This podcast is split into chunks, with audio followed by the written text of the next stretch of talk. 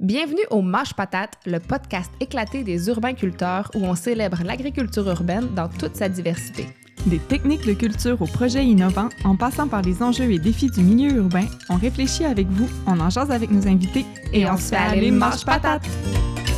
Bonjour, bienvenue à Mâche Patate, le podcast des urbains-culteurs. Nous sommes vos co-animatrices, Marie-Hélène Dubé et Marie-André Asselin. Salut tout le monde!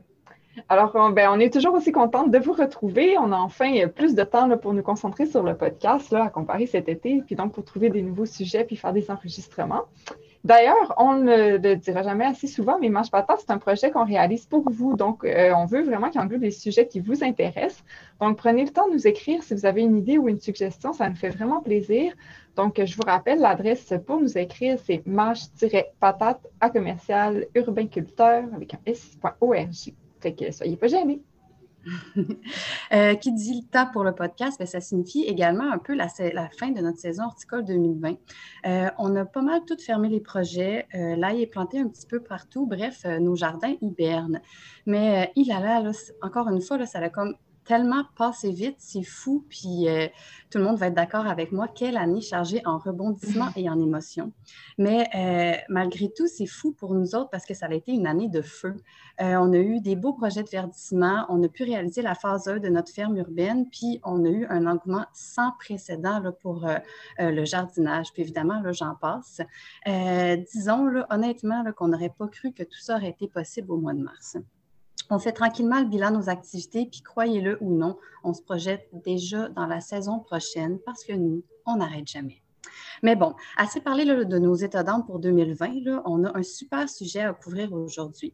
Puis en, guise, d'introduction, en fait, je me demandais, toi, Marie-Hélène, est-ce que tu as des souvenirs du primaire, euh, d'activités marquantes en lien avec l'environnement qui auraient pu changer ta vision du monde ou influencer qui tu es aujourd'hui? Hmm. Sérieusement, je pense que non, ça a plus commencé au secondaire. Je pense là, que j'ai commencé à, m'impliquer dans le comité environnement, ce genre de choses-là, avec les cours d'écologie. Parce que sinon, là, à, l'âge du primaire, là, je dirais que c'est vraiment plus. Euh, j'étais souvent dehors, tu sais, j'aimais ça être dans le bois, tout ça. disons, j'étais en contact avec la nature de cette manière-là, mais c'était pas. Il n'y a rien qui m'était montré, là, tu sais, comme conscientisé sur des problèmes, mm-hmm. non. Toi, as-tu quelque chose un peu? Euh? Ben là, c'est ça. On dirait que justement, je montais le podcast, puis ça m'a amené justement à réfléchir sur mon propre primaire. Puis pour de vrai, la seule chose que je me rappelle, c'est qu'une fois, on avait eu des œufs, puis on le, avec des couvoirs, puis on a eu hmm. des poussins, puis c'était comme la grosse activité, mais qu'au final, le seul souvenir que j'en ai, c'est qu'après une semaine, on a toutes mis les poussins dans une boîte de carton et la boîte de carton est partie à tout jamais, puis on n'a plus jamais entendu parler des poussins. Fait que c'est comme si je réalisais avec le recul que j'ai pratiquement peu ou pas du tout là, de souvenirs là, en lien avec euh, l'écologie ou l'environnement, malheureusement, comme si à mon enfance, ce n'était pas un enjeu qui était comme majeur ou important. en tout cas, ça a été euh, une drôle de prise de conscience, mais bon, ça fait partie de l'exercice. Mais sais, aujourd'hui, je crois que reconnecter les enfants à la nature puis à, la conscience, en fait, de, l'équilibre fragile qui existe entre nos activités puis l'environnement, c'est comme un, incontournable. Tu sais, on ne peut plus passer ça sous silence, je crois. Puis, euh, en fait, ça devrait avoir une grande part là, dans l'éducation de la future génération, finalement. Oui, vraiment, je suis d'accord. Puis ben, ce qui est beau dans tout ça, c'est qu'il y a justement une superbe initiative qui vise à rejoindre et sensibiliser toute cette belle jeunesse-là à l'éco-citoyenneté et à l'environnement euh, au sens plus large. Bref, on va, on va tout décortiquer ça. L'initiative se nomme le Semoir et nous rencontrons aujourd'hui Simon Côté, qui est coordonnateur de la coopérative Arbre Révolution, pour nous parler de tout ça. Donc, euh, bonjour Simon, bienvenue à Marche Patate. Salut tout le monde, salut, salut. les filles. Excellente introduction, euh, tellement reconnue. Euh, qui, met d'ailleurs la table pour la suite. Oui, mais c'est ça, toi, toi, toi t'en aurais-tu eu des souvenirs de, du primaire qui. Non, non. j'en ai justement pas. C'est c'est le nerf de la guerre. C'est sûr qu'on on est quand même plus si jeune, on est quand même mm-hmm. jeune encore, mais ça reste qu'on était dans les années 80, là, tu sais, euh, pas 80, mm-hmm. je suis dans 87, non, dans les années 90. Mm-hmm. Euh, mais quand même, les changements climatiques n'étaient pas euh, aussi omniprésents. On peut peut-être donner ça comme raison, mais c'est que nous, il y a 5-6 ans, avec quand on a commencé à faire nos projets de plantation, on constatait que c'était toujours le cas, cette inertie, si on veut, en lien avec la, sensibilisation environnementale dans les milieux ruraux principalement et mm-hmm. dans les milieux primaires était toujours présente. Euh, et c'est là, que, là que ça nous a frappé. Ah ouais, hein. hmm. j'aurais cru que ça avait changé, malheureusement. Oui, ben, j'aurais cru ça aussi. Nous, on a vraiment voulu adresser ce problème-là. Ça nous a... Euh, moi, personnellement, ça m'a touché profondément de voir, euh, de voir toute cette volonté d'en apprendre plus aussi qui était présente. Mm-hmm. Oui, c'est un peu ça le, contexte et, uh-huh. celui-là. Ben, on, va, on va parler effectivement justement du semoir, peut-être plus, plus spécifiquement avec toi aujourd'hui, mais avant ça, on voulait parler, tu sais, le semoir, c'est une initiative de la coopérative Arbre Révolution, dont tu es coordonnateur. Donc, je ne sais pas si tu voulais d'abord juste nous dire quelques mots sur Arbre Révolution, c'est quoi votre mission, le genre de service que vous offrez, tout ça. Oui, euh, Arbre Révolution, ça fait ben moi, ça fait, euh, ça va faire euh, sept ans depuis 2012, donc ça fait huit ans que je suis que je suis chez Arbre Révolution. J'étais en fait le tout premier employé de la coopérative. On n'était pas une coopérative au début. Euh, Arbre Révolution a commencé vraiment là, comme une toute petite semence de rien du tout euh, à Lillet, dans un endroit que moi, je ne mhm. connaissais pas l'existence avant d'aboutir là. Euh. ma grand-mère, elle vient de là. Moi, ah ouais, vraiment un beau coin, très charmant. Ça a l'avantage d'être juste à côté du Kamouraska aussi. mais dans le fond, c'est ça. Nous, moi ma, ma, blonde, on a quitté la ville on est arrivé, euh, on a quitté Montréal, euh, on a quitté personnellement l'UCAM, puis avec beaucoup de beaucoup d'idéaux. On a fait un tour des régions, euh, on a fait un projet qui s'appelait Visages régionaux à l'époque. on a fait le, tour du Québec, on est allé visiter 50 initiatives dans les régions rurales parce qu'on avait, on, partait avec le, préjugé favorable que dans les régions, c'est pas vrai qu'on on nous disait vraiment qu'est-ce qui se passait. D'un point de vue urbain, on trouvait que c'est très montréalo-centré ou moins urbano-centré euh, dans ce qui était des, mouvances alternatives. Donc, on a voulu un peu briser ça, puis on s'est, grâce à Équiterre, là, différents alliés, on a réussi à avoir un super calendrier. Euh, on a visité beaucoup d'initiatives, puis on est abouti à travers tout ça à Lillet. Euh, et chez des gens qui, qui, avaient un appartement à louer en, haut de leur deuxième étage, puis qui étaient très connectés au centre du réseau alternatif de la MRC de Lillet, Saint-Jean-Port-Joli, tout ça, et Kamouraska. Puis durant le souper, ils m'ont mis en contact avec euh, Dominique Pépinguet, euh, des, l'idéateur de Arbre Révolution. Lui et son frère arrivaient de la Beauce. Ils commençaient une petite compagnie de charpenterie qui s'appelait, qui s'appelle toujours euh, Linéaire Design. Et mhm. ces gars-là, c'est, vraiment de, braves hommes, des, chers amis qui avaient une vision des choses très, très éco-entrepreneuriales. Donc des, des, gars d'affaires, mais des gars, des gars d'environnement, des gars de Saint-Benjamin en Beauce, là, qui ont quasiment vécu euh, euh, l'autarcie alimentaire quand ils étaient jeunes avec euh, leurs parents. et eux, en faisant linéaire design, ils se trouvaient à couper des arbres pour faire des charpenteries traditionnelles. Là, mm-hmm.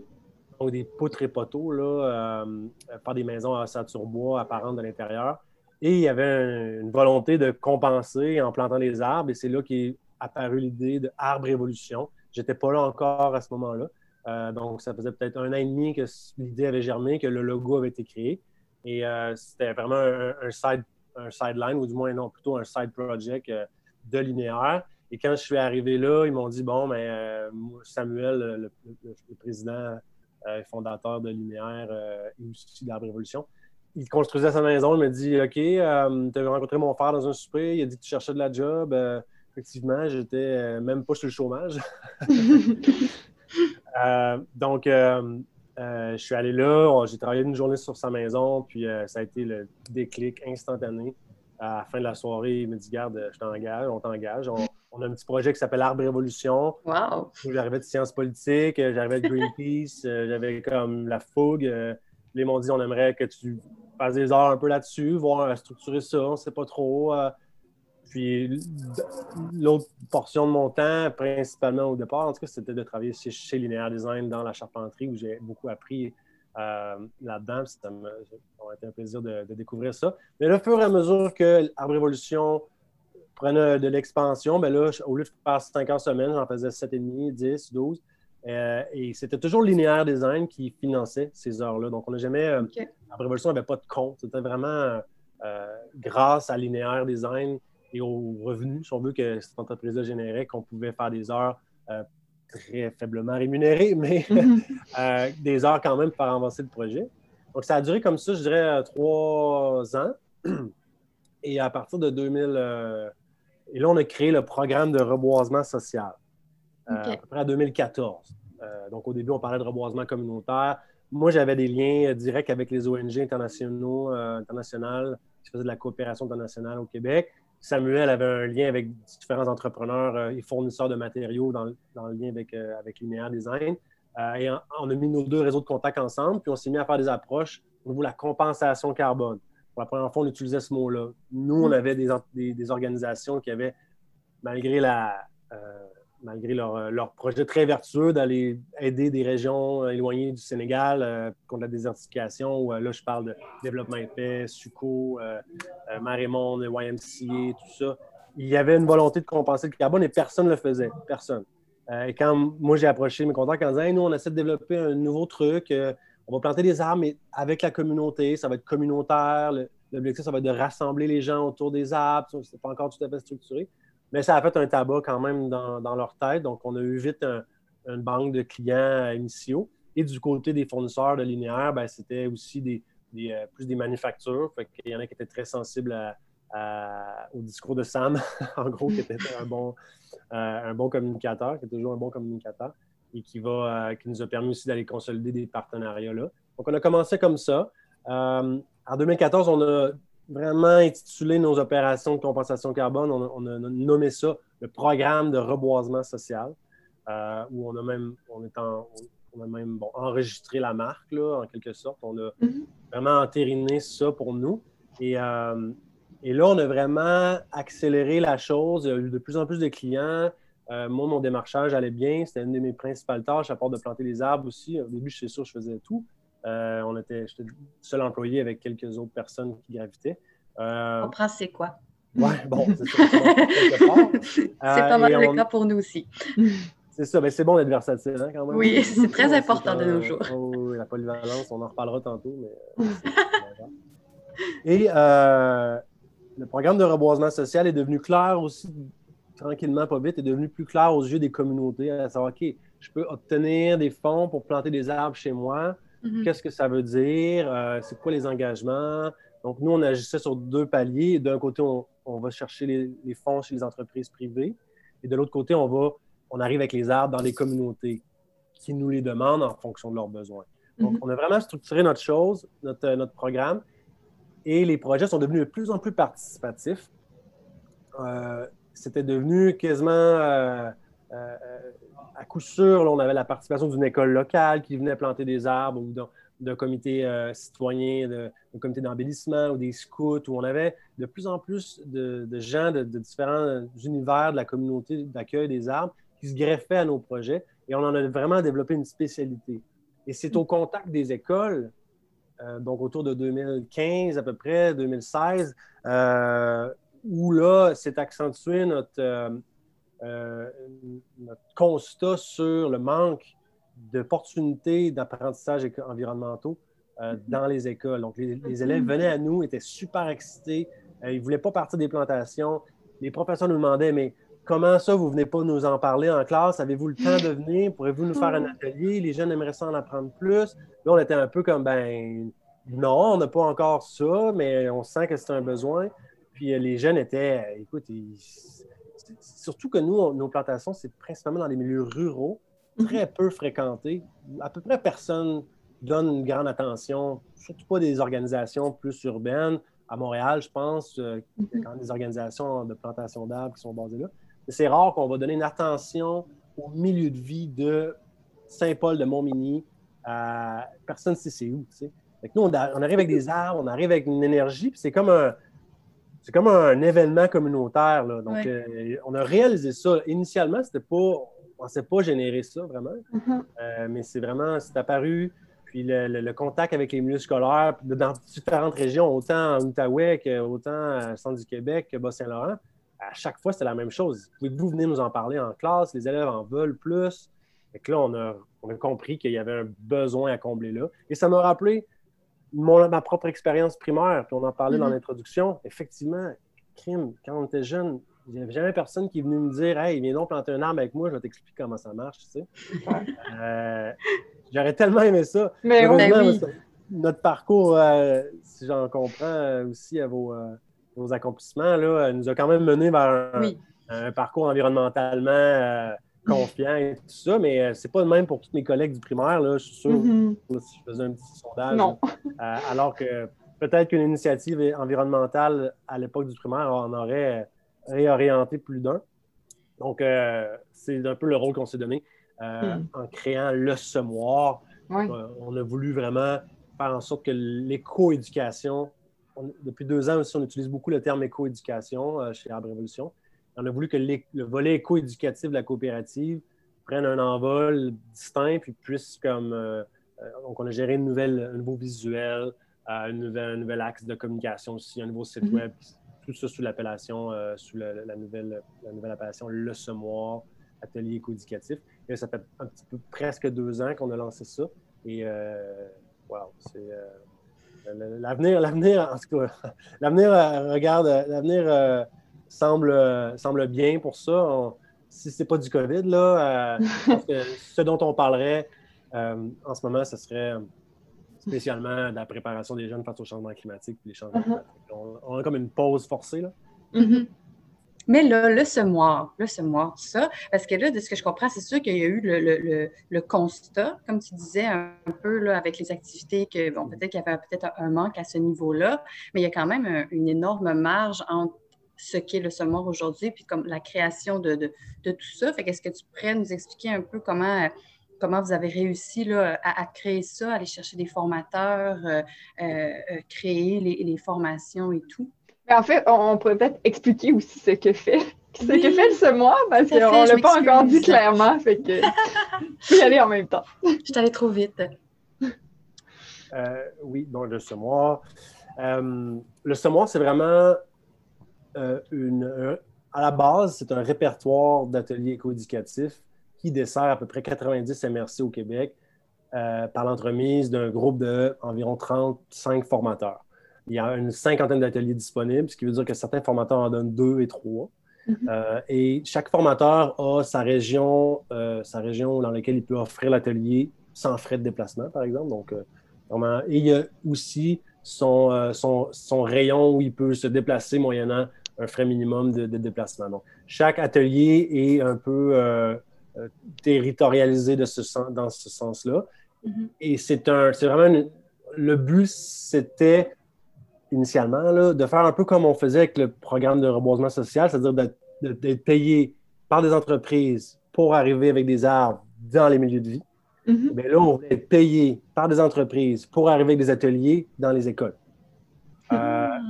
Là, ça a évolué parce qu'on c'est pas aussi simple que ça. Euh, vendre des arbres par l'entremise de la compensation carbone, c'est plus simple. C'est vraiment un service qu'on vend à une entreprise. Alors que vendre des ateliers éco-éducatifs dans, les écoles, c'est plutôt, on est plus proche de la philanthropie. Oui, c'est plus comme aller chercher des commanditaires. Ou... oui, exactement. Donc, euh, on dirait que le, on arrive moins à sortir des poissons de l'eau, en quelque sorte. on arrive moins à, être efficace sur. Euh, les entreprises ont peut-être d'autres chats à fouetter. C'est pas qu'ils sont pas euh, conscients de ça, qu'ils ne sont pas évidemment conscients de l'importance d'éco-éduquer nos jeunes, mais c'est peut-être un peu plus loin de leur, euh, de leur champ d'action immédiat, alors que la compensation carbone, ben, des fois, c'est plus sur le bout des lèvres de tout le monde, de dire tu es une entreprise maintenant, puis tu ne penses pas à tes émissions de GES, ça commence à être un peu embêtant de plus en plus. Euh, L'éco-éducation, c'est un peu c'est moins direct. Donc, euh, là, on a différents, différentes solutions qu'on est en train de développer pour générer plus d'ateliers. Parce que malgré tout, le semoir, on a à peu près donné une cinquantaine, entre 50 et 60 ateliers depuis un an et demi. Donc, euh, on, aurait voulu en donner beaucoup plus et on a l'intention d'en donner beaucoup plus aussi. Donc, euh, c'est une, première année, si on veut, une première année et demie. Puis là, il y a eu le COVID et tout ça, donc ça nous a ralenti un peu. Euh, donc, l'objectif, c'est vraiment d'amener l'éco-éducation dans, les classes, puisque, puisque le, le, cursus scolaire québécois euh, n'est pas en mesure d'offrir euh, la trame de fond environnementale euh, dans les cours. Mm-hmm. C'est un, angle mort du cursus scolaire même. Et ça, je ne suis pas le seul à, l'amener. même le gouvernement l'a reconnu il y, a pas, il y a quelques mois. Il a même réitéré, le ministère de l'Éducation réitère que l'importance des classes extérieures, l'importance de, la pédagogie à ciel ouvert soit mis de l'avant dans les prochaines années et qu'il y ait des modifications même au cursus scolaire pour permettre ça. Donc, on est un peu, on est, je dirais qu'on est quand même précurseur là, à ce niveau-là mm-hmm. parce qu'on sent que c'est une tendance qui, c'est ça, je me demandais un peu comment, est-ce que ça s'intègre, est-ce que les ateliers que vous offrez s'intègrent dans, le cursus, c'est dans le cadre d'un cours, mettons, en particulier, ou c'est plus comme une activité, en guillemets, parascolaire, là, comme une activité de plus? Hein? Initialement, le répertoire, non, ça ne s'intégrait pas dans le cursus scolaire. On n'avait on pas, on pas fait l'effort non plus de trouver les points, les notions d'apprentissage dans le cadre de la progression des apprentissages là, du cursus mm-hmm. scolaire on n'avait pas euh, soulevé ces notions d'apprentissage-là et non, et non, plus euh, dresser des grilles d'évaluation des compétences ou des grilles d'évaluation du comportement scientifique de l'élève. Ça, c'est des, des, termes qui sont très utilisés dans le milieu scolaire en ce moment. Mm-hmm. Non, c'était vraiment free for all un peu. Euh, on parle d'abeilles, on parle d'agriculture, on parle de contaminants, on parle d'éco-citoyenneté. Très, euh, très direct, dans le fond, en termes de contenu. Là, pour, la plupart des ateliers, c'est encore comme ça, mais on est en train, tranquillement, chaque atelier, on les, on les repasse dans un filtre un peu plus cursus scolaire pour qu'au moins l'enseignant puisse euh, constater, puisse voir, avoir des pistes euh, qu'il peut prendre euh, lorsqu'un éco-formateur du semoir vient dans sa classe. Il va pouvoir faire du pouce plus mhm. facilement si on lui ouvre les portes en lien. Si on a déjà fait un peu le, travail de, pour, lui en, lien avec le cursus scolaire. Ça, c'est dans, le répertoire, ça, c'est dans le répertoire pan-québécois actuel. Mais le projet du Verger de l'évolution, qui est un sous-projet du semoir, ça s'appelle uh-huh. le semoir d'évolution, c'est un programme pédagogique sur trois ans. Et là, on n'a rien d'aussi vissé dans le cursus scolaire que ça. ah ben, euh, Marie-Hélène et moi, on est, allés voir justement sur votre site, euh, c'est comme inscrit, puis j'ai été extrêmement impressionnée comme du, du détail justement de cette formation-là. Mais là, c'est sûrement que les gens se demandent, ben là, ils, disent qu'ils l'ont lu et tout, puis là, ils ne comprennent pas de quoi qu'on parle. Fait qu'est-ce que justement, tu voudrais là, nous présenter ce fameux verger-là dont nous sommes très jalouses? en tout cas, on, vous êtes vraiment les bienvenus à faire un tour. Euh, euh c'est pas souvent au Québec. Mm-hmm. Euh, oui, écoute, euh, le verger de l'évolution, ce verger-là comme tel, est un peu apparu nulle part. Nous, on nous a, on commence à être assez connu dans notre région d'origine. Euh, et euh, c'était un verger qui était opéré par une coop qui était en train de faire faillite. Euh, c'était un verger avec deux autres vergers dans le haut pays de l'île qui avait aussi bénéficié d'à peu près 600 000 de subventions publiques depuis 2010 en lien avec des projets de recherche pour les produits forestiers non ligneux, donc les petits fruits dont les gens connaissent, que les gens connaissent très peu. Euh, donc, euh, beaucoup de recherches, beaucoup de chercheurs qui ont mis de l'énergie là-dessus, à sélectionner les vergers en tant que tels, à sélectionner les essences, à aménager ça. Et là, c'était un peu en train de péricliter, qui est un mot que j'ai appris il n'y a pas si longtemps. Euh, donc, de, c'était en train de, se perdre parce que la coop PFNL n'arrivait pas à avoir un modèle d'affaires solvable, à, transformer les fruits, vendre les produits transformés, mm-hmm. bon, bref. Et la, la, la MRC de Lillet euh, nous a approché en disant Arbre Évolution, ça vous tente-tu de reprendre ça? Parce qu'on ne veut pas que ça se perde, d'être une coop. Euh, on vous faciliterait ça, on, vous aiderait avec des subventions. Euh, et là, nous, au départ, moi, je me rappelle, j'étais plutôt réticent parce que j'étais. Fallait comme qu'on ne voulait pas s'éparpiller, on ne voulait pas faire l'erreur de, trop mettre nos œufs dans, trop de paniers différents. mais à force, de, à force de discuter avec Samuel et Dominique, euh, on a convenu que c'était plutôt une très, bonne, une très bonne opportunité, surtout si on nous subventionnait la quasi-totalité des coûts que ça impliquait. Euh, bon, je suis parti avec le principe qu'on ne voulait pas mettre d'argent de notre poche pour ça. C'est pour ça qu'est arrivé. on en a mis pas mal, mais on en a reçu beaucoup aussi. Euh, donc, c'est un verger qu'on s'est mis à réaménager parce que ça faisait trois ans qu'il qui faisait trois ans qu'il était abandonné. Donc, il y avait beaucoup de remises à niveau, puis la remise à niveau n'est pas finie encore. Mais en 2019, on a mis 125 000 là-dedans. On est allé chercher 100 000 de subventions, puis on a mis 25 000 de nos, de nos argents. Et cette année, on va remettre un autre, avec des subventions et tout, on va remettre un autre 25, 30 000, presque 50 000. Donc, mettons, grosso modo, c'est 150 000 depuis deux ans. Là, on a un bâtiment incroyable avec une, euh, salle de cours en haut, euh, une station de transformation en jus pour transformer les fruits en jus en bas. Euh, le verger est très grand. Il y a 4 hectares aménagés, mais il y a aussi le terrain fait 14 hectares. Il y a une érablière là-dedans, il, y a une prairie. Euh, oh, et c'est un endroit idyllique. On voit le fleuve Saint-Laurent. Euh, c'est à flanc de falaise. C'est de toute beauté. donc, on a, on a travaillé fort pour que ça, soit beau comme ça. initialement, quand on, a, on, a, entrevu la possibilité d'opérer ce, ce site-là, on a tout de suite pensé à l'éco-éducation. Mhm. On s'est dit, on ne fera pas la même erreur que la coop FNL, c'est-à-dire essayer de rentabiliser un projet agricole par l'entremise de produits transformés très mhm. nichés. On ne fera pas ça. Euh, on va plutôt un peu abdiquer sur le volet des fruits, dans le sens qu'il va y avoir des fruits, mais on ne s'attend pas à faire de l'argent avec ça. Là, on va, on va avoir un projet solvable.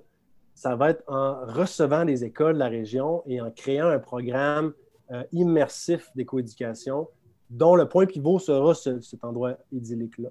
Mhm. Et c'est à, partir de ce moment-là, on est allé chercher des subventions qui nous ont permis de dégager des ressources humaines pour réfléchir à ça.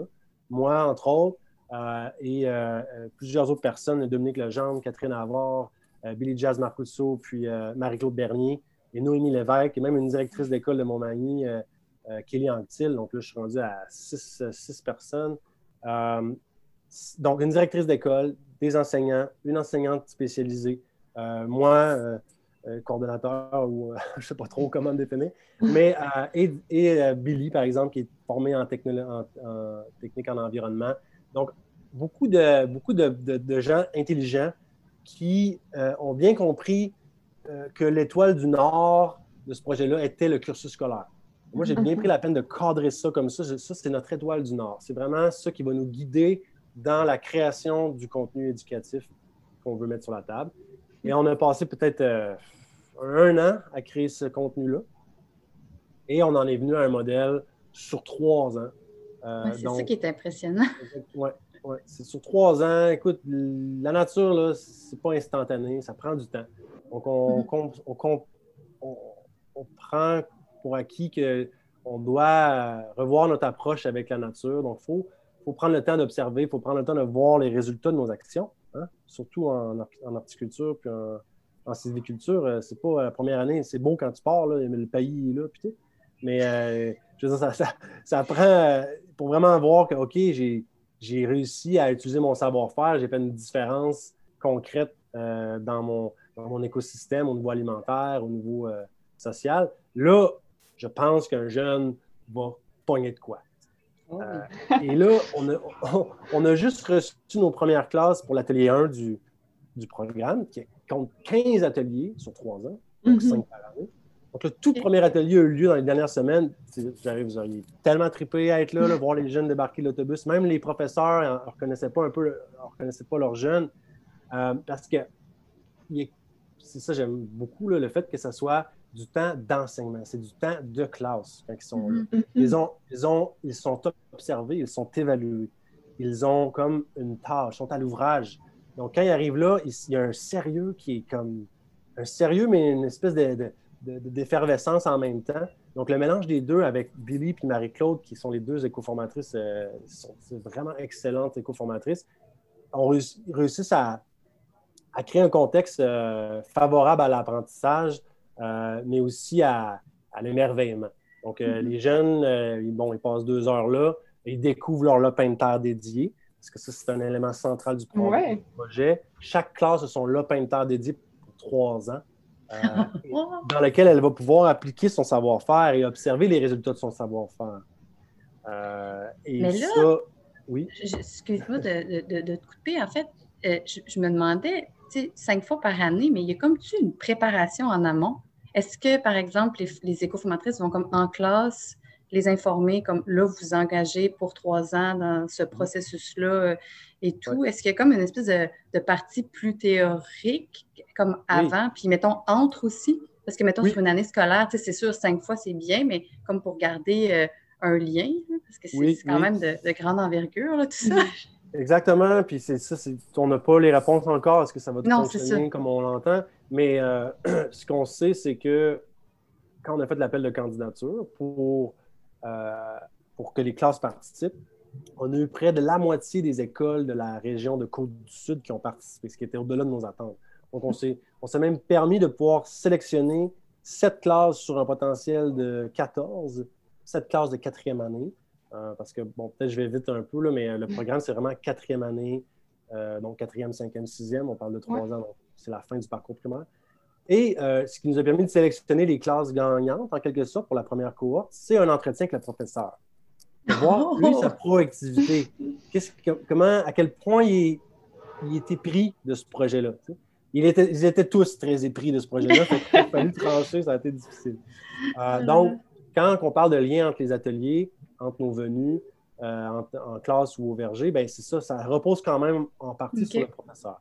Mais oui, il y a eu un atelier brise-glace qui a été fait en septembre. Donc, on est allé visiter chaque classe pendant 15 minutes en leur disant il en avait déjà entendu parler. Ben, euh, parce que ça, c'est des décisions qui sont prises depuis le mois d'août. Mais dans les milieux scolaires, c'est débile à quel point euh, je leur lève tellement mon chapeau aux directeurs, directrices d'école. Il y a tellement de choses qui se passent en si peu de temps avec le COVID en plus. Là, j'ai découvert cet univers-là cette année. Euh, c'est incroyable. Bravo à eux.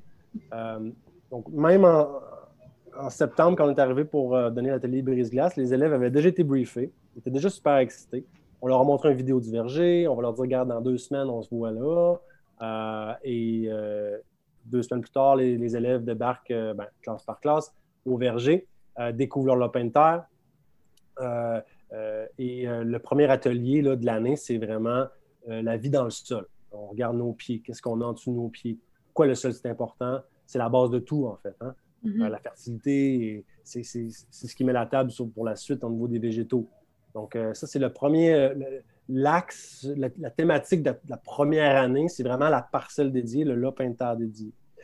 Euh, une fois qu'ils sont, une fois qu'ils ont découvert la vitalité dans le sol, le premier atelier, d'ailleurs, la première activité, c'est de partir à la chasse aux insectes. Donc, il y avait tous chacun un contenant avec quelque chose pour saisir les insectes. Et là, ils enlèvent leur plastique parce que nous, on a bâché, on a occulté les parcelles au mois de mai pour que ça soit décomposé quand ils arrivent.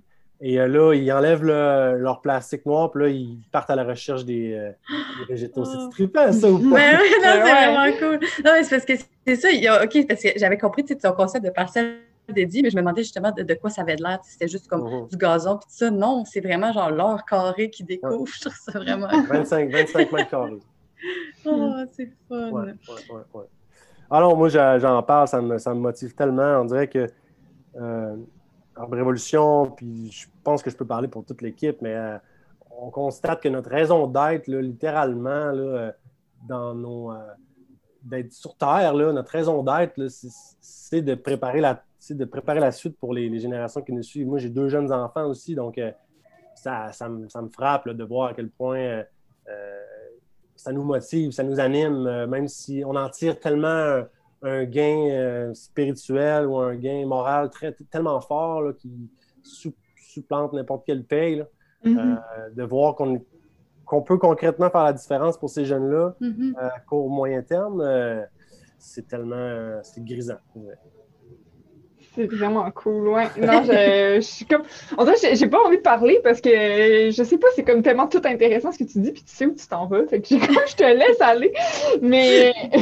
puis je suis ben, comme pas dans ton histoire. Parce que j'aimerais ça, pour le semoir, il y a comme d'autres éléments aussi qui sont vraiment hot. Euh, Bien sûr. Peut-être juste terminer de camper le, le, programme du Verger de l'évolution. Ben oui. Euh, là, je parlais de la première année. Donc, la thématique, c'est vraiment la parcelle dédiée. Euh, donc, on observe, euh, on observe ce qui est dans le sol. Après ça, on va comprendre l'interactivité entre les végétaux, le besoin des plantes. Et on va aussi designer euh, la parcelle parce que c'est une forêt nourricière qui va être implantée dans, la parcelle. Donc, en mars, le quatrième atelier de l'année à peu près, on va le designer, le conceptualiser. Puis là, on a tout un jeu avec des velcro. Là, sur... Ça, ça se passe en classe. Uh-huh. Chaque année, on va trois fois en classe. une fois à l'automne, ils viennent au verger. On va les voir trois fois en classe.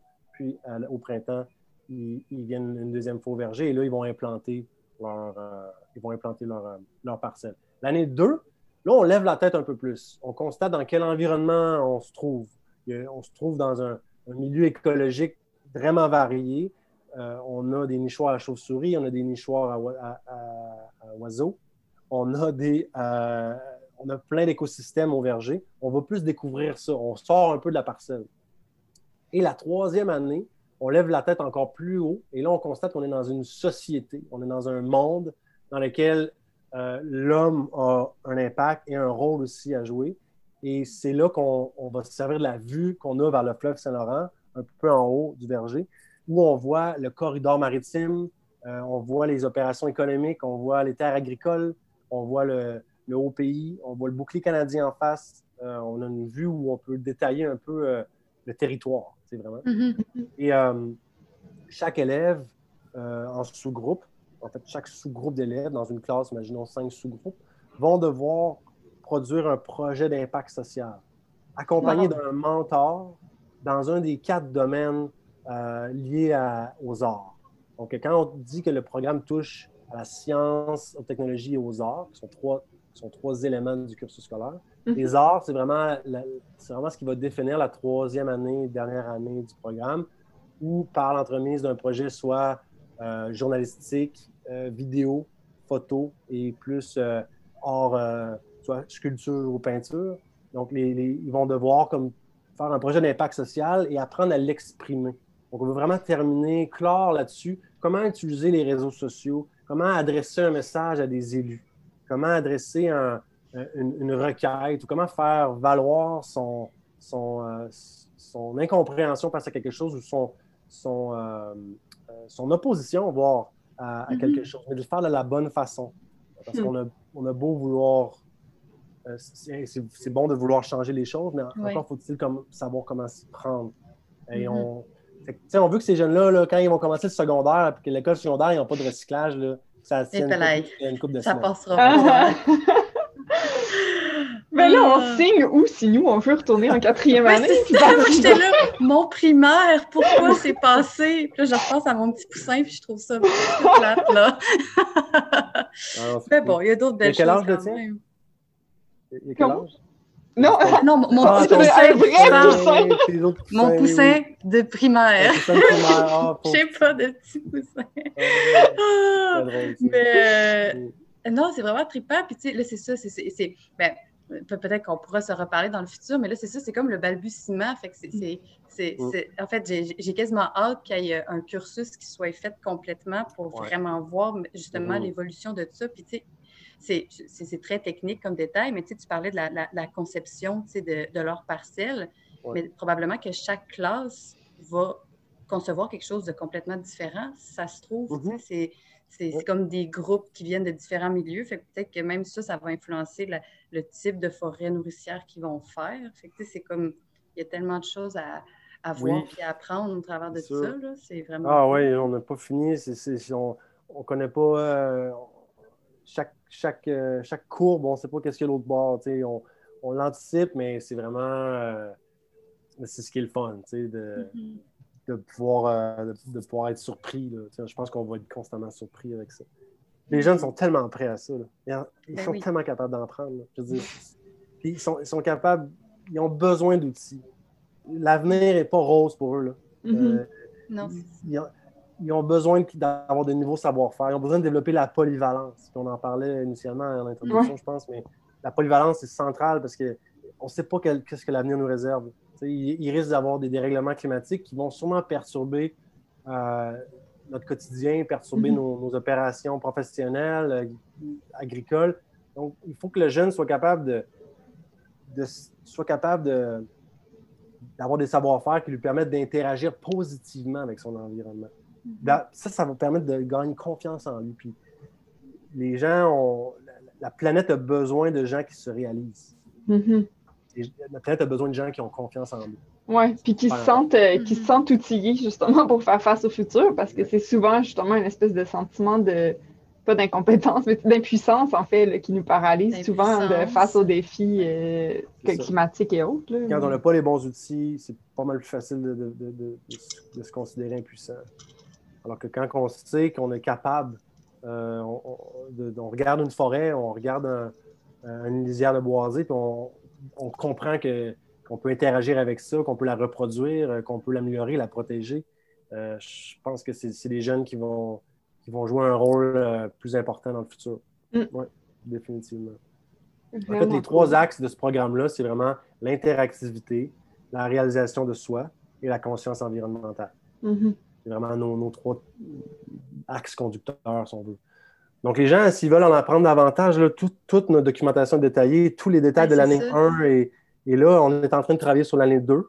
Euh, en fait, les thématiques, le nom des ateliers, les, notions d'apprentissage sont déjà déterminées, mais comme tu soulignais, soulignais Marie-André, euh, c'est très, très détaillé. on a, on a, dans le, on a créé, je pense, l'année 1, euh, il y a à peu près quasiment une centaine de pages pour cinq ateliers euh, dans lesquels on crée les outils d'évaluation pour les enseignants. C'est vraiment un clé en main pour les enseignants, euh, ce qui est très apprécié d'ailleurs de leur part.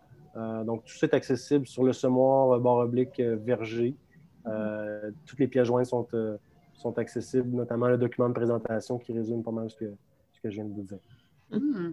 Mais là, peut-être que genre, je te, je, te, projette dans un futur que toi-même, tu n'as même pas réfléchi, mais tu sais, est-ce que est-ce que tu t'imaginerais comme une espèce, parce que dans le fond, le, verger, c'est un endroit fixe, donc c'est sûr qu'il y a un rayon maximal d'écoles qui peuvent être atteintes par euh, ce projet-là, mais est-ce que tu t'imaginerais comme une espèce de réplicabilité ailleurs au Québec? Ou là, je, t'envoie dans, dans, des zones que tu n'es pas encore allé réfléchir? Non, non, je suis, pas mal, pas mal déjà dans ces zones-là, je t'avouerais. mais ça va prendre du soutien.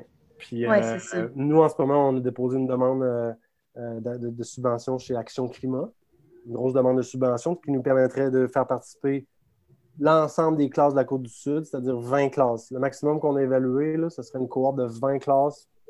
Euh, ça serait pas le maximum. Bon, 20 mm-hmm. classes, c'est quand même pas la. on révolutionne pas non plus euh, l'Amérique du Nord avec ça. Mais dans la demande de subvention, on a aussi un volet exportabilité puis euh, beaucoup du temps, en fond, euh, mm. pour, pour, me permettre, moi, puis Marie-Claude principalement, de pouvoir faire des, d'aller faire des approches dans d'autres écoles.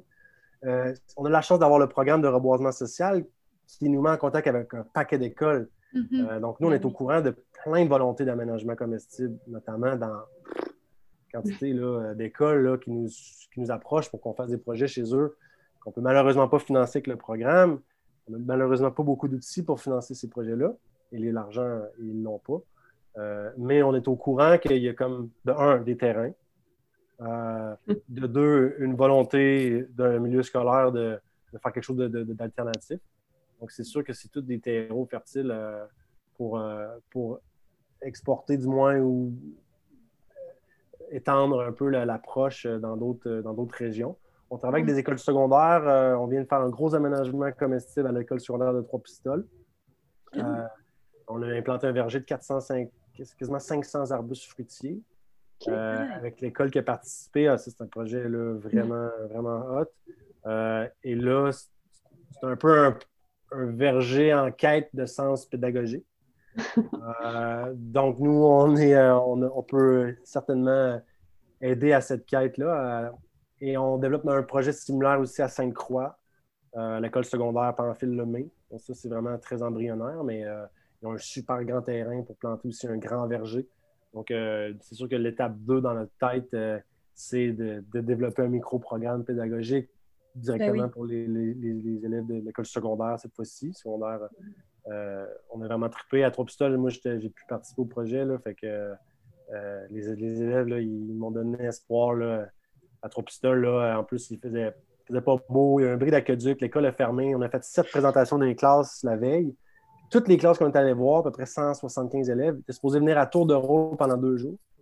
Bris d'aqueduc, l'école ferme, il y a juste une classe qui peut venir. Là, Et là, le dernier, puis là, on a eu des bénévoles qui sont venus nous aider parce que c'est un gros projet. Il y avait aussi 750 arbres, un projet de 1200 arbres. là, euh, le, jour où il fallait qu'on parte, on n'avait pas fini, on était rendu juste notre petite équipe de quatre. Les élèves de secondaire 5, ils skippent leur cours ah, on était dans le cours d'éthique, puis on disait on veut planter des arbres. ils sont sortis en criant avec les bras dans les airs. Non, sérieux, la moitié de l'équipe est braillée. Ils sont arrivés, genre, full, full motivés, des, du monde qui, ouais, au début, j'aimais pas ça. Je suis, ah, planter des arbres, là, je suis le fun, là, je vois tout ça, puis, euh, ah, je suis bien content, là. Puis là, on était comme, waouh, vous sauvez tellement. Puis là, ils étaient supposés retourner en français. Euh, ils ont, ils ont skippé le cours de français aussi. Ils étaient ah non, on ne retourne pas en classe, c'est sûr. Venir de la job, ils nous ont aidés à finir le chantier dans les temps. Écoute, euh, bravo. Ah, bravo à l'école secondaire trois pistoles. Ah, mais c'est ça, c'est sûr que c'est peut-être moi qui rêve, mais tu sais, j'ai l'impression que le travail que vous faites avec Verger Évolution, on, on, parlait beaucoup de, de, tout cet enseignement-là? Est-ce que est-ce, qu'il est développé en classe? Est-ce, que, est-ce qu'il n'y aurait pas une place pour ça, justement? Mais ce serait peut-être cool de, de, de, s'imaginer dans un futur où un, un, un, enseignement de ce type-là fasse tout simplement partie de, comme, comme les cours de mathématiques ou quoi que ce soit, mais que ça, ça mm-hmm. serait ça, tu sais, éco-citoyenneté à partir de 4, 5, 6e année avec un endroit pour euh, réellement mettre en pratique là, ces, ces notions-là. Parce que, comme on l'a dit, c'est genre rendu essentiel. Oui, tu as des options sport, des options ski, des options euh, mm-hmm. peut-être plus au niveau secondaire, mais au primaire aussi, il existe plein de, de, Oui, clairement. Mais même encore plus loin, je pense que le ministère pourrait donner comme trame de fond l'environnement à l'ensemble des matières qu'il enseigne. Faire des mathématiques en calculant la compensation de, de, de, GS d'un véhicule par un arbre, par exemple, au lieu de prendre deux verres de jus. C'est un exemple très, très, très, qui n'est probablement pas adéquat, mais toutes les matières peuvent avoir une, une trame de fond environnementale. je ne sais pas si le gouvernement serait prêt à aller jusque-là, mais euh, clairement qu'on peut faire n'importe quelle des matières, sur mathématiques, français, euh, art plastique, euh, art sciences, technologie, sous un angle environnemental. Pas nécessairement besoin d'avoir un verger non plus pour, mm. pour y arriver. Euh, hmm. non, c'est clair, c'est souvent la manière aussi de, qui est, que les jardins pédagogiques là, pour, les, mhm. pour les écoles sont apportés aussi souvent. C'est justement les cours de soit d'histoire ou de langue ou de mathématiques qu'on peut se servir du jardin pour, pour les cours. Il y, a, un projet vraiment cool à Cabano aussi, là, le projet Servi. On n'entend pas beaucoup parler de ce projet-là, pourtant, moi, ils m'ont vraiment beaucoup inspiré euh, en lien avec le verger.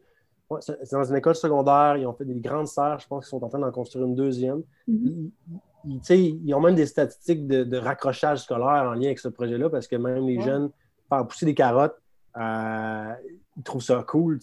Euh, puis il y a ces deux profs de physique, puis d'ailleurs, un des, des, travaux de physique qui était évalué, c'était de, déterminer une salle géodésique, pourquoi les angles, puis euh, chaque élève avait à faire un. Je ne me rappelle plus trop exactement le, détail de l'atelier, mais tu vois, il faisait des physiques, de la physique en, en, constituant une serre. Oui, oui. c'est vraiment ouais, le projet Servi. Oui, c'est un beau projet. J'ai déjà vu un reportage ouais. là-dessus. C'est super inspirant. On voyait comment les, les jeunes tripaient. Mm. Oui, vraiment. pour, pour, revenir genre au, semoir. Ben oui, c'est ça, je vais te dire, j'ai d'autres questions. mais le semoir, donc, de ce que j'en comprends, c'est aussi âge primaire. C'est pas au secondaire non plus. C'est primaire et secondaire. Puis si, je, reviens au répertoire pan-québécois, où il y a une cinquantaine d'ateliers. Et là, je ne parle pas des ateliers du verger d'évolution. Je parle des ateliers donnés par euh, des, des, éco des formateurs un peu partout au Québec. Euh, c'est primaire, secondaire. Il y en a même qui vont d'âge euh, collégial. OK. Ah, Donc, chaque, chaque atelier s'affiche, puis le public cible est, indiqué là-dessus. OK. Puis justement, tu pourrais-tu juste nous donner quelques idées? Parce que, tu sais, moi, j'ai quand même passé au travers de la liste, mais tu sais, il y a comme il y avait même des choses en ligne, peut-être avec même la méditation pleine conscience, puis tout ça. Je veux dire, ça ratisse extrêmement large. Est-ce que tu pourrais peut-être euh, nous en donner quelques-uns juste pour teaser euh, un peu les gens? Oui, ben pour te donner des, des, exemples, euh, ben, il y a par exemple un atelier donné par Michael Rioux sur l'éco-citoyenneté, par entremise du parcours citoyen de cette personne-là, Michael Rioux, qui, est très connu dans le milieu euh, environnementaliste, euh, notamment originaire de, Trois-Pistoles. Donc, lui, il va dans les écoles, puis parle un peu de son parcours, mais aussi donne des, donne des solutions, des pistes de réflexion sur euh, comment exprimer son éco-citoyenneté. ensuite, il y a l'atelier L'arbre et le climat, qui est donné par l'équipe d'Arbre Révolution, qui se trouve à être un euh, on détaille en fait le processus de photosynthèse, mais aussi les liens avec l'industrialisation. On fait un peu l'histoire de l'augmentation des émissions de gaz à effet de serre et comment l'arbre peut jouer un rôle euh, pour contrebalancer la pollution, mais aussi rassembler les gens. Euh, ensuite de ça, il y a des ateliers sur la gestion des contaminants, comment, comment signaler, comment observer ou déceler si on a une contamination, euh, quoi faire lorsqu'on fait face à, certains contaminants, quels sont les principaux contaminants, leur impact sur euh, les sols, etc. La façon dont on peut bioremédier euh, à ces mm-hmm. contaminants-là. il y en a, il y a même des sorties de cueillette de plantes de bord de mer dans la région du Kamouraska qui, qui, peut se faire. il y a le rôle des, des, papillons monarques, de la sclépiade, tout l'écosystème, l'interrelation entre les deux essences. c'est très, effectivement, comme tu dis, ça ratisse quand même large. A aussi mm-hmm. des ateliers sur la méditation, ou du moins la, une forme de, de reconnexion avec, avec l'énergie naturelle. donc, ça a, ça a différents avantages de pouvoir ratisser large comme ça. Ça peut satisfaire beaucoup de un, large spectre d'enseignants mm-hmm. qui jugent que pour leurs élèves, ce serait pertinent d'avoir ça à, ce moment-là. Euh, mais c'est sûr que sur le lot des ateliers, ce n'est pas tous les ateliers qui sont sollicités. Euh, il y en a certains qui reviennent plus que d'autres. Donc, il y a comme un. Euh, les, formateurs qui figurent sur le répertoire, ils n'ont pas de frais. Puis, donc, c'est sûr que pour eux, si leur atelier n'est pas sollicité, ben, c'est pas plus grave que ça, dans le sens où ils n'engagent mm-hmm. pas de dépenses en lien avec ça. Mm-hmm. Donc, le, le, semoir a vraiment, euh, vraiment euh, une capacité de plaire à beaucoup de types d'enseignants, beaucoup de types mm-hmm. d'écoles, beaucoup de tranches d'âge. Euh, le semoir est aussi en train de développer un projet très plus groundé encore avec le, Centre de services scolaires de Montréal, la région métropolitaine, anciennement la, CSM. donc, la plus grosse commission scolaire au Québec. Et mhm. là, on va, on, va avec une approche un peu plus vergée de l'évolution. Euh, il y a deux, deux, ateliers dans des écoles défavorisées. Donc, euh, au total, ces ateliers-là, en fait, euh, c'est des combos de deux et de trois stades. Donc, il y a trois ateliers, si on veut, mais c'est une thématique. Donc, il y, a, un volet plus pratique, il y a un volet sortie terrain, il y a un volet même observation dans les ruelles, dans l'écosystème immédiat à l'école. Euh, donc, euh, ça, c'est Macha Imbeau puis Jérémy Perrault qui donnent euh, ces deux ateliers-là. Et ça, c'est supposé commencer imminemment. Dans le contexte de la COVID, c'est supposé être correct. On ne sait pas, on sait. C'est vraiment pas évident. Là. Le semoir, ça a été difficile pour ça dans les derniers mois. Ben j'imagine. On se fait dire que c'est possible, mais après ça, chaque école a son approche. Puis bon, il y a aussi les syndicats aussi euh, les enseignants, euh, il y a les commissions scolaires, il y a le gouvernement. écoute, il y a beaucoup de joueurs, donc on est un petit peu euh, barouetté là-dedans. Il ne fallait pas se faire trop d'attentes cette année avec ça. Mm-hmm. c'est dommage parce que le besoin est tellement là. Oui, c'est ça. c'est pas le temps de baisser la cadence au niveau des mm-hmm. changements climatiques. force est d'admettre qu'on est en train de ralentir la cadence. Pareil. Donc, il mm-hmm. va falloir redoubler d'ardeur dès que ça va être possible. Euh, c'est sûr qu'on va être là pour ça.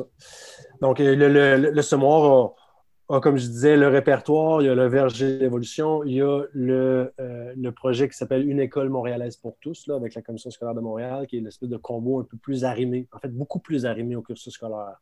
Euh, vraiment permettre d'évaluer la progression des apprentissages dans le cadre de ces ateliers-là. un peu, comme je disais, à, la, à, la, sauce verger de l'évolution. Euh, donc, ça, c'est Laurence et Roxane qui travaillent là-dessus en ce moment à Montréal euh, avec euh, des gens du ministère. ça va super bien au niveau de la préparation, en tout cas, à, voir même à à ce moment bientôt au niveau de l'exécution des ateliers, comment ça va se dérouler. Et le semoir vient de lancer un premier service.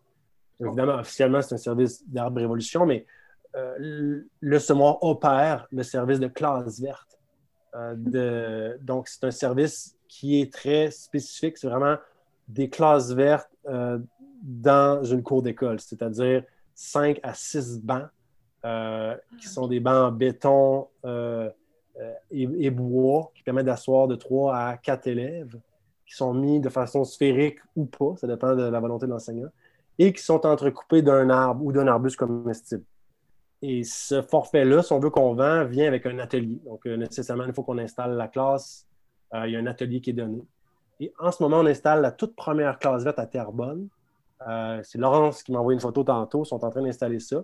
Et il va mhm. se donner euh, dans cette dite classe ou dans la classe à l'intérieur, je ne sais pas, mais il va se donner un atelier éco-éducatif qui se trouve être l'arbre et le climat. Donc, ça dépend de la température. mais euh, ça, là, on a lancé, on a lancé ce service-là grâce à un concours qui a pris fin là, il y a quelques semaines et un gagnant qui, est de l'école à Terrebonne qui a gagné le concours. Et on est allé chercher une commandite de Patio Drummond et ça nous a permis de vraiment mettre sur la map ce service-là. Et on a eu au-dessus de 80 applications. donc, des classes vertes, là, c'est vraiment, on ne s'entendait pas ce que ça n'a pas longtemps. Mais vraiment, les écoles, surtout dans le contexte où les élèves sont contraints de rester sur le, mm-hmm. à l'école, puis qu'il n'y a aucune, ou presque aucune sortie pédagogique de prévue pour les prochains mois, euh, le fait de créer un, minimum d'originalité, de quelque chose de spécial dans la cour d'école est devenu, euh, devenu une priorité pour beaucoup d'écoles. Fait que là, il y a beaucoup de, Évidemment, les fonds ne sont pas nécessairement là, mais la volonté est là, en tout cas. Il y a une mm-hmm. deuxième classe qu'on va, qu'on va monter aussi dans le coin de Gatineau, à Buckingham. Eux, il y avait les fonds. Euh, ils avaient allé chercher les fonds déjà pour ça. on a mhm. deux classes qu'on va, deux classes vertes qu'on monte, euh, qu'on monte cet automne. c'est vraiment une belle avenue, je pense. Mais en fait, ces classes vertes-là, c'est dans le but peut-être de comme, permettre un enseignement à l'extérieur. Parce que j'avoue que quand tu as dit classe verte, au début, moi, je pensais comme la classe verte, euh, on sort faire une sortie en forêt avec le groupe. Là. J'étais comme plus dans l'espèce de version euh, plus euh, traditionnelle de classe verte. Mais ça, c'est comme pour, pour utiliser l'espace autrement. Mettons, si vous voudrais. classe verte dans le sens classe extérieure. OK. vraiment, on donne un cours dehors. Puis là, on n'avait pas pensé à ça, mais il y a beaucoup d'écoles qui disent Ouais, mais là, quel genre de. Avez-vous un tableau à, à ben, c'est ça. ça prend un tableau plus, euh, plus adapté. Euh, fait que là, on était comme Oh, c'est vrai, euh, pas de tableau. ben là, ils font les, ils font les démarches eux-mêmes pour trouver un tableau, là, mais on se rend compte que c'est ça, la volonté vraiment de, de livrer le contenu, le même contenu qui serait livré en mathématiques, par exemple, de le livrer dehors. Mm-hmm. De voir un peu ce que ça fait au niveau des, de la concentration, puis donc, c'est un... il n'y en a pas beaucoup des classes vertes, comme je le définis, là, parce qu'effectivement, mm. classe verte, ça peut aussi rimer avec sortie extérieure. Euh, il n'y en a pas tant là, au mm-hmm. Québec. En tout cas, moi, à mon école primaire, il n'y en avait pas. il y avait des modules de jeu en masse. Beaucoup d'asphalte dans mon souvenir. Mm-hmm. Excuse-moi. Euh, j'allais dire, ben, si, si soit des enseignants ou des gens qui travaillent dans des écoles qui nous écoutent, ou peut-être comme des parents qui nous écoutent puis qui se disent, My God, je voudrais demain ça à l'école de mes enfants, qu'il y ait soit des activités euh, du semoir ou une classe verte, quelque chose comme ça, quelle démarche ils font? ben, je pense qu'ils doivent d'abord euh, demander à l'école ou à leurs enseignants de faire, de découvrir un peu c'est quoi le semoir si ces parents-là siègent sur des conseils d'établissement euh, ou des OPP euh, dans le cadre de, milieu scolaire, ben, ils peuvent certainement amener ça dans un ordre du jour en disant ben, on, a, on aurait l'occasion de, demander un atelier au semoir parce qu'on a des subventions quand même d'entreprise. On n'a pas beaucoup, mais on en a quand même.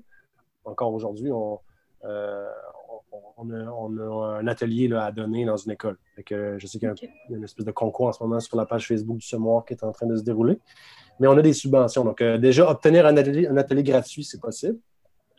Euh, acheter un atelier, c'est évidemment possible. Euh, demander une proposition budgétaire pour une classe verte, c'est possible aussi. et c'est un peu le dernier sujet que je voulais vous parler du, du semoir. J'en aurais parlé direct en commençant, je pense, si on n'avait pas eu l'automne qu'on a eu. Mais nous, on prépare, on a une, campagne d'éco-financement scolaire. C'est la stratégie qu'on a choisie pour générer beaucoup plus d'ateliers. Euh, cette campagne-là vise à, en guillemets, remplacer la palette de chocolat faite à l'huile de palme. Uh-huh.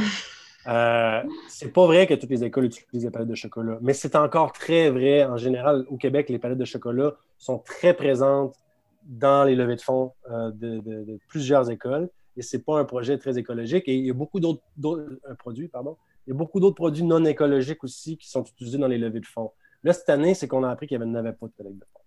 là, on a eu une méchante claque au visage euh, parce que le, la structure de notre campagne d'écofinancement scolaire repose sur un crayon semence qu'on a fait spécialement euh, à l'effigie du semoir. Et on a une trousse là-dedans qui vient, tout était fait à la main, euh, avec des, des, couturières de l'Estrie. Euh, le crayon est le crayon semence c'est une semence sans OGM, tout est en bois récupéré. c'est un projet ultra écologique. chaque classe le, doit avoir le, devoir de vendre un minimum de 140 crayons.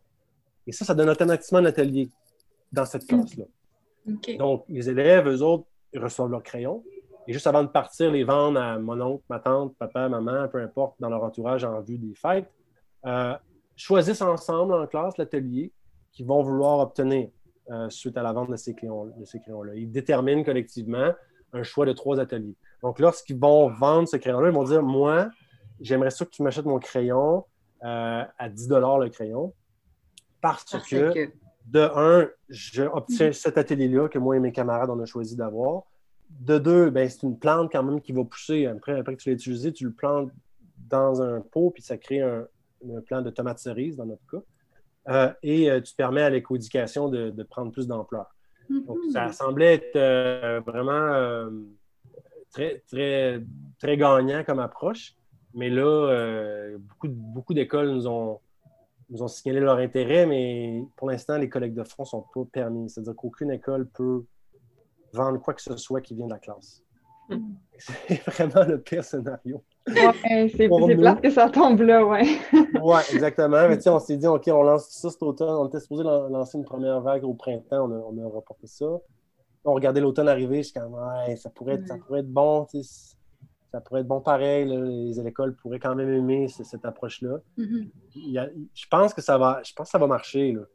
Mais euh, je pense qu'on va malheureusement manquer la, les, euh, les ventes, là, en guillemets, en lien avec les fêtes, parce qu'on mm. ne sait même pas quel genre de fête on va avoir. Mm. Euh, et généralement, les levées de fonds dans les écoles primaires, en tout cas ou secondaires, mais primaires beaucoup, c'est souvent aux fêtes que ça se passe. Et c'est des choix qui se déterminent dans les prochains jours, prochaines semaines. Mm. moi, personnellement, j'ai un enfant qui va à l'école primaire ici, puis l'an passé, ben, j'avais l'option d'acheter des épices puis, tu sais, à pareille date, j'avais déjà, j'avais déjà mon.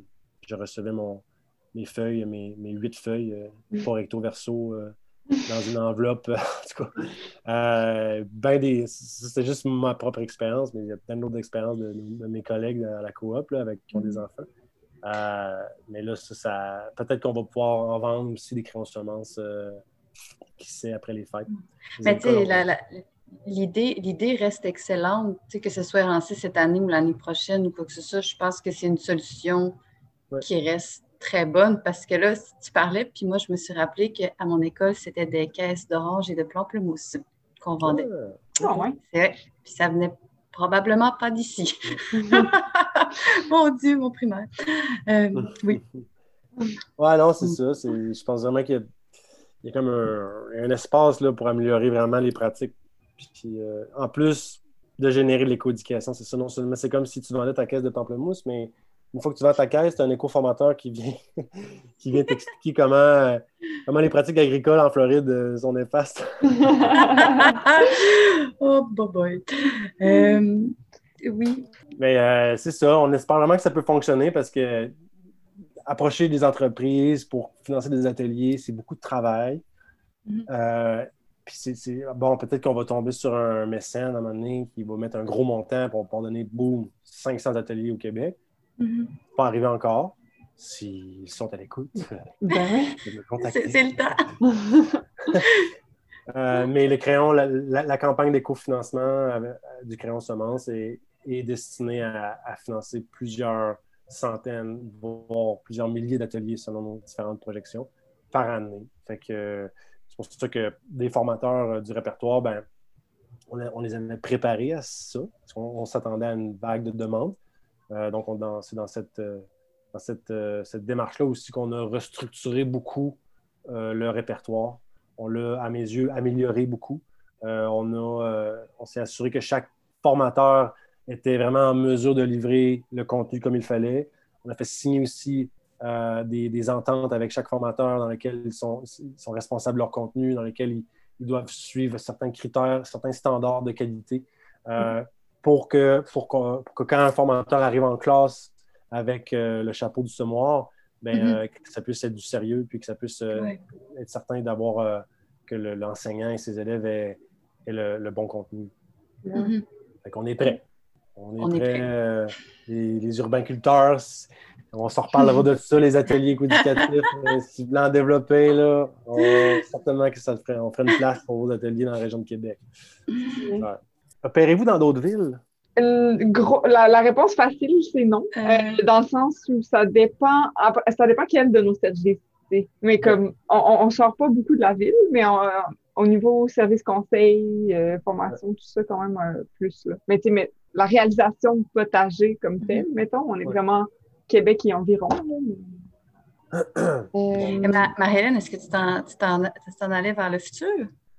Ben, je m'en allais vers la conclusion, mais oui. Oui, c'est ça, non, mais c'est ça, mais tu, peux y aller. mais, mais... Vas-y. mais non, mais en fait, c'est ça, c'est que euh, j'ai l'impression que tout au long de, de, de l'entrevue, on a essayé de, de, voir les possibilités pour le futur, tout ça. Puis en fait, on, on voulait clore en, en, en, en sachant qu'est-ce qu'on pouvait vous souhaiter sur le futur. Mais là, je réalise qu'on en a déjà beaucoup parlé. Mais mettons, si toi, tu te ramènes juste à tes activités, puis toi, Simon, euh, face au semoir, qu'est-ce que ce serait quoi ton, ton Qu'est-ce qui te ferait plaisir pour le futur? Ton rêve, c'est ça, oui. Mon souhait le plus ardent, c'est que les milieux scolaires mettent à l'avant l'intérêt des jeunes, euh, d'abord et avant tout. Parce que les jeunes, en ce moment, les élèves, ils n'en ont pas de syndicat pour défendre leurs intérêts. Euh, ils n'en ont pas de groupe de pression pour s'assurer qu'ils aient accès à les opportunités d'éco-éducation. En ce moment, ils, ils, sont, à la, ils sont la somme euh, de tous les autres pouvoirs et groupes d'intérêt qui passent avant eux. Mm-hmm. donc, moi, je souhaiterais vraiment, puis c'est sûr que c'est peut-être un, un, vœu euh, un peu euh, idéaliste, mais euh, parce qu'évidemment qu'un directeur de commission scolaire ou un directeur d'école ou un, représentant syndical, ils ont des prérogatives là, en lien avec leur raison d'être. Mm. Je n'enlève pas ça, mais il faut penser qu'il y a une crise climatique, que c'est clairement nos jeunes actuellement qui vont essuyer les plus, les plus lourdes conséquences, les plus lourdes conséquences. Et c'est vraiment à eux qu'il faut penser. Euh, le COVID en ce moment, euh, c'est quelque chose de temporaire. Euh, c'est quelque chose avec lequel il faut évidemment il faut être prudent, mais il faut comprendre aussi que les jeunes ne doivent pas être tenus en laisse et constamment contraints de, s'émanciper. il ne faut pas que ça dure bien longtemps parce que je pense qu'on peut avoir des, des backlash très dommageables au niveau de, de leur évolution à venir, là, à ces jeunes-là. il faut, faut qu'ils sentent qu'ils puissent, euh, puissent, avoir leur place dans cette société-là. Euh, ce serait mon plus grand souhait, là, de, mm. de, de, penser à leur intérêt euh, d'abord et avant tout. Noble rêve, ouais. Noble.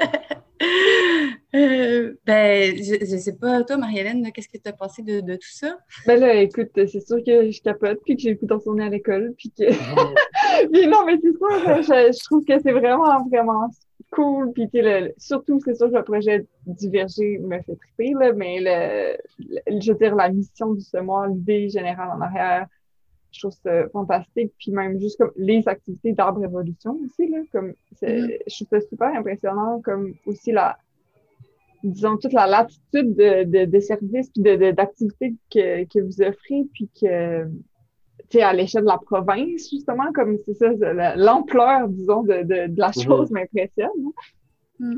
Euh, ouais, c'est ça, moi, ben, c'est un peu, c'est comme si j'allais répéter ce que tu as dit, mais c'est sûr que moi, ça, ça, ça, remet tout en perspective mon propre primaire, tu sais, puis je me dis, c'est ça, je vois les opportunités que, que, que, que ces enfants-là peuvent avoir, puis je trouve ça vraiment comme extraordinaire. Puis, tu sais, moi, je, je, suis persuadée que d'avoir eu accès à un cursus comme ça, ça aurait clairement changé peut-être ma perception du monde. C'est sûr que plus tard, je suis allée le rechercher autrement, mais tu sais, c'est, en tout cas, c'est. Ça donne espoir, je trouve. Oui, c'est ça. Pour, mm-hmm. Justement, là, pour les, les, prochaines générations, je trouve que mm-hmm. ça va tellement être des, des jeunes euh, allumés.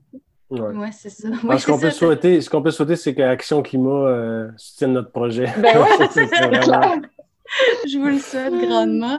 Puis c'est ça, on en a parlé euh, euh, euh, brièvement tantôt, mais comme Marie-Hélène a dit, si vous êtes professeur, que vous travaillez dans une école, que vous êtes parent, ben, puis que ça vous intéresse, tout ça, ben, je vous inviterai quand même à aller consulter leur site web, toutes les animations qui sont disponibles et tout. On va évidemment mettre tous les liens pertinents sur la page de l'épisode. Fait que ne manquez pas ça, c'est un super site web.